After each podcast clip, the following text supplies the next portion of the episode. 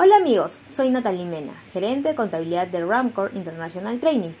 En esta oportunidad les presento el episodio 15 de Foco Contable con el tema Estimaciones Contables.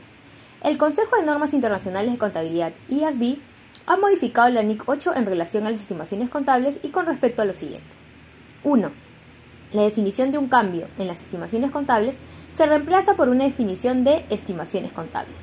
Según la nueva definición, las estimaciones contables son importes monetarios en los estados financieros que están sujetos a incertidumbre en la medición.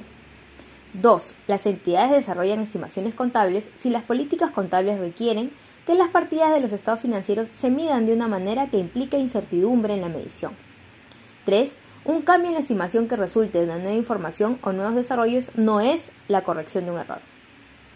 Además, los efectos de un cambio en una entrada o en una técnica de medición utilizada para desarrollar una estimación contable son cambios en las estimaciones contables si no son el resultado de la corrección de errores de periodos anteriores.